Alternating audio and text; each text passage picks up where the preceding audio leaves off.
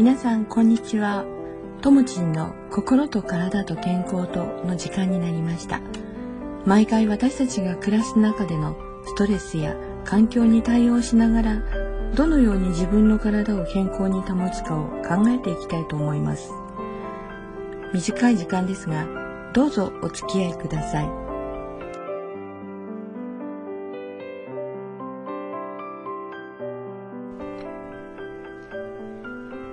皆さんこんにちは。ともちんの心と体と健康との時間です。今日は第2回目になります。ま、第2回目というよりも、えー、本質的な話は今日が初めてになりますね、えー、それでは早速始めます。今日は自分で気づく体のサインについてお話ししようと思っています、えー、自分の体のいろんなサイン内側から出てくるサインってたくさんいろんなものがあると思います。えー、まず今日最初に触れるのは、えー、誰も、誰でも持っている体温。体温のことをお話ししますね。体温って、えー、皆さん、普段どのくらいか、まあ、平熱ですね。平熱がどのくらいかって気づいていらっしゃいますか？また、ちゃんと記憶に留めていますか？あの、36という数字は結構出てくるんですけど、本来人間が一番理想的な体温36.5度ですよね。で、今というか現代は比較的低い方が多くて35度台。男の方でも結構35度台って多いんですよね。で、35度台の人が多いからそれが普通だと思われている方は多いんですが人間の体自体はそんなに簡単に何十年サイクルで変わるものではないんですよねだから 35. 点何度という場合にはちょっと考えなきゃいけない部分が、え健康上のところでねありますねで本来平熱っていうところで36.5度と赤ちゃんなんかはね、もっと高いですね。37度台あって全然普通ですよね。で、少しずつ体温が、まあ、下がってというか、36.5度ぐらいに、えー、落ち着くのが理想。で、また若干年齢がこう増えていくと、若干ですけど下がっていくのが普通なんですけれども、まあ、下がると言ってもそんな極端じゃないですよね。で、36.5度っていうのはなぜかっていうのが、えー、36.5度を維持できることが体の中のホルモンにしてもいろんなものの状態が一番いい状態で活動している、うん、体温なんですね。で、36.5度、それが一番の健康体。で、免疫力もとても高い状態になります。で、じゃあ36度とか35.5度。この辺になるとどうなるかっていうところもあるんですけど、確かに36.5度を正常値というふうに、まあ正常値っていうかね、理想的な体温で考えると、1, 1度体温が下がると、えっ、ー、と、免疫力がだいたい30から40%ぐらい落ちちゃうんです。まあ、免疫力が落ちるっていうことは、それだけ、えー、抵抗力がなくなるっていうことですよね。で、そんな感じのことを頭に置きながら、えー、じゃあ35度台って何が起きるのかな？うん、35度から35.3度。ここって、実はがん細胞が一番元気に活発に動き出す体温なんですね。なかなかそうは感じないかもしれないんですけど、逆に言うと、そういう体温の時にあまり体温を測ったことがないっていう方の方が多いと思うんです。で、熱っていうと、皆さん熱が出た時、37度超えたよとか8度、9度、この辺で熱が出たよっていう時にはすごく気にするんです。でも、こうおでことかに触ってね、熱がないって言ったら、体温計を持ち出すことって多分ないと思うんです。でも実際には、人の体って免疫免疫力が落ちた時にいろんなものが入ってきますよね。で、ウイルスに対してとか、まあそういうものに対しての抵抗力がないためにそれが体の中に入り込んでしまう。そこに気づかない方が意外に多くて、えー、体調ちょっとなんかおかしいな、変だな、熱がないからいいやではなくて、熱が低くなってること、実はこれって意外にあるんですよね。で、えー、私も気にして、えー、測ったことのあることでは、自分の測った中で一番低かったのは35.1度でした。この時は、え、何とも言えないこう気分の悪さで、で、熱がない逆に、えー、おでこなんかちょっと触ると、うん、冷たいかな。そんな感じがした時だったんですよね。で、測ってみたら35.1度。で、あ、これはまずいなと思って、えー、まず体を温めること、それから体に負担のかからない食べ物、まあ、逆に言うとあまり食べないことの方がいいんですけど、えー、水分をしっかりとって体を温める。これを基本にして、えー、しばらく置いていると若干ずつでも体温上がってきます。そうするとやはり疲れ方って変わってくるので、その体温の低い時、これ特にあの気をつけていただけるといいと思います。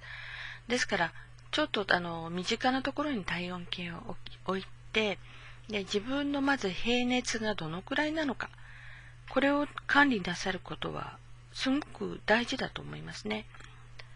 で、実は体の中って表面体温と比べると2度ぐらい高いんです。ですから36.5度普通体温計で測るとある方は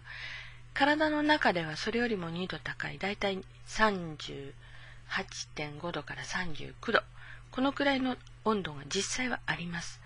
でその中で、えー、いろんな内臓を含めて、えー、血液の流れもそうですけど、えー、一番いい状態を保ってるっていうのは、え体温でいうと36.5度っていうことです。であのまあそこからつながってくっていうとおかしいけれど、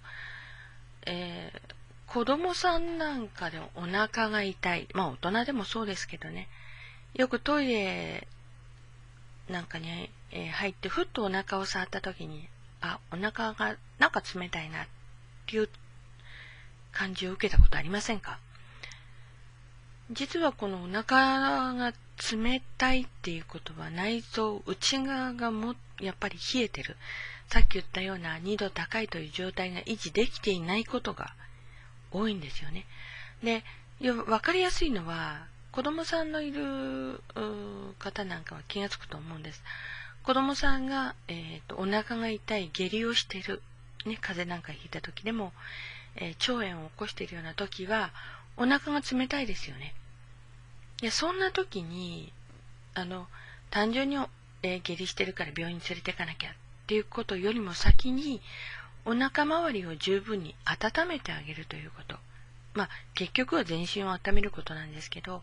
体温を上げてあげれば免疫力は自然に上がっていく。もちろん上がったからといって37度8度9度上がればいいっていうことではないですよね。あの冷たいんであれば温めてあげる。でえー、普段の自分の体ってこんなあったかさなんだということを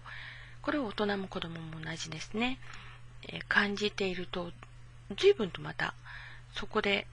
えー、病気に対しての感じ方が変わってくるしできるだけ早期で、え処置が自分でできるってことがたくさんありますよねで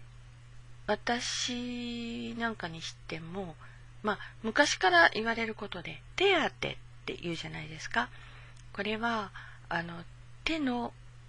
その温かさ、ぬくもりを体に伝えることによって、その部分の温度を上げて免疫力を上げてあげるっていう意味から来てるんですよね。だから、子供さんなんかは、えー、お母さんが手をゴシゴシこう、手のひらをね、合わせてこすって、手のひらがその熱であったかくなります。その熱をお腹に当ててあげることで気持ちも穏やかになって、えー、徐々に温度が上がっていってだんだん収まってくる。こういうことって意外にあるんですよね。だからお薬に頼ってどうこうということよりもあまりにこう例えば食中毒のようなねあの急激なものでなければそんな風にしてあの手当てしてあげると意外にあの早い段階でこう治ってくるっていうかね穏やかになってくるってことはありますからそれもえお試しいただけるといいと思います自分で手をぎゅーっとこすってあのねほっぺに当てるとかってそれだけでも特に冬なんかはあったかいって思うことたくさんありますよねそんな風に自分の、えー、体温を上手に利用した体のケアとか心のケアっていうのもすごく大事だと思いますね。えー、手当という言われの、まあ、語源になっているところだと思います。ぜひそんなところも、えー、ちょっと気にしていただけるといいかなって思いますね。で、えー、年齢重ねてくるといろんな体の痛み、え関節、まあ、主には関節、まあ、骨が痛いわけではないんですけど、その関節等の歪みから来る体の痛みって、えー、少なからず腰が痛いとか、まあ、肩のこりもそうですね。あの、運動不足っていうのもあると思います。血液の流れですからね、メインは。だけど、えっ、ー、とね、体のバランスっていうものにもう少し着目した方がいいのかなっていう気もします。えっ、ー、と、体のバランスっていうと、体の痛い方って右側半分例えば右側の肩が凝る。腰右側が痛いとかね。足のどこかやはり右足の方が痛いとか。割と偏ってる人方多いと思うんですね。これは、えー、要は体がどちらかに曲がっているということから来るもので意外にそれ気がついてなくて体のバランスはあの体をひねってみると意外によくわかるんですけどそうですね肩幅くらいに足をちょっと開いてで両腕を横に真横に両腕上げてそのまま体を右だったり左だったりというようにあのゆっくりとひねっていきますそうすると大体片側が、えー、比較的ぐーっと大きくひねることができるんです。でも、もう反対側が思うほどひねれ、ひねれないっていうか、ひねることができない。これがあの、全身の体のバランスっていうか、えー、曲がりもそうですけれど、えー、片側に筋肉の、うん、硬さっていうのかなそういうものが出てきますね。で、えー、それを把握して体の柔軟性、えー、全身のバランスをとっていくと意外と簡単にその体の痛みって整ってくるんですよね。でこんなこともあのありますんで、えー、体の痛み、えただ痛い痛いではなくってなんとなくこう体を休憩時間のほんの5分でもいいので体を、えー、前後左右いろんな形方向で動かしておくということは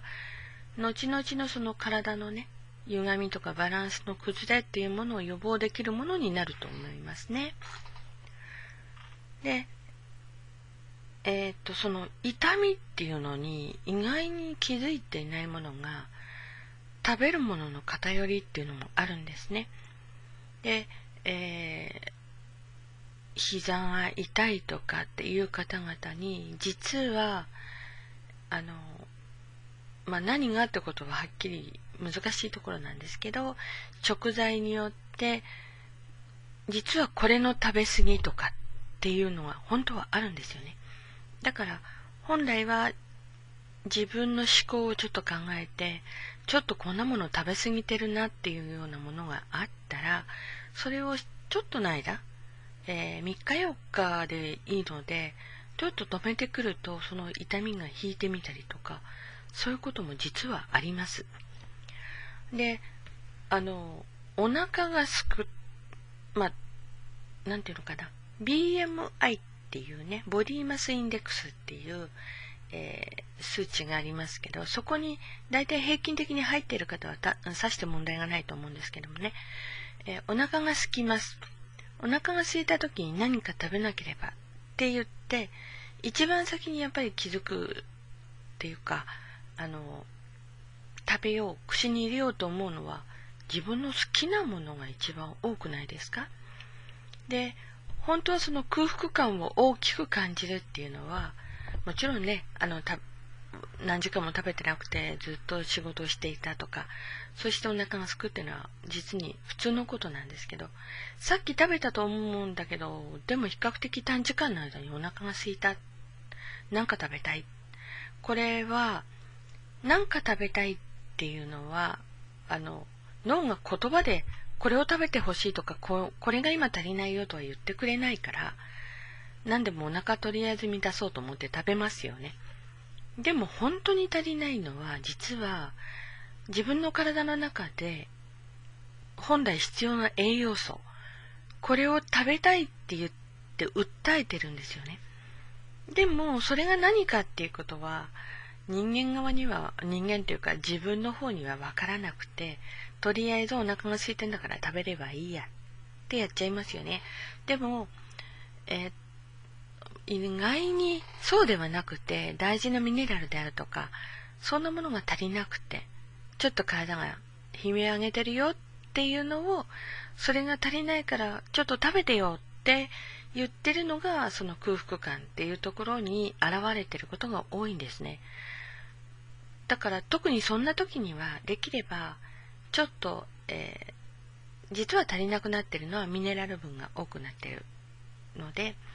その辺のものが吸収できることを考えてもらえると随分その空腹感ってあの時間空いてくれるんですよね、えー、さっき食べたばっかりのにまだ食べたいっていうのは、まあ、食べ方が少ない場合は別ですけど、えー、普通に食事の時間に食べました。ごちそうさまでした。1時間1時間半経ってもう食べたい。これは完全に栄養素の欠乏から来てるはずなので、ちょっとそんなことも考えてみるといいかもしれませんね。あの、お薬を飲むとか、何かを飲んでそれで補うことではなくって、もう少し食べるものっていうものにも気をつけてほしいなっていうことは感じています。今日は自分で気づく体のサインこれのほんの一部ですけどお話しさせてもらいました。皆さんのお役に立てればいいなって思っています。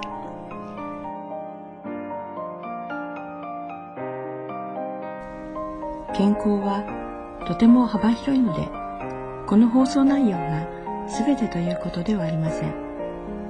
お聞きになった皆様がその中の一つでも聞いてよかったと思うことがあればいいなと思っています。お聞きになり、質問、疑問等ありましたら、ブログの方からメールをいただけますと、メールまたは放送内でお話できると思います。これからもどうぞよろしくお願いします。それではまた。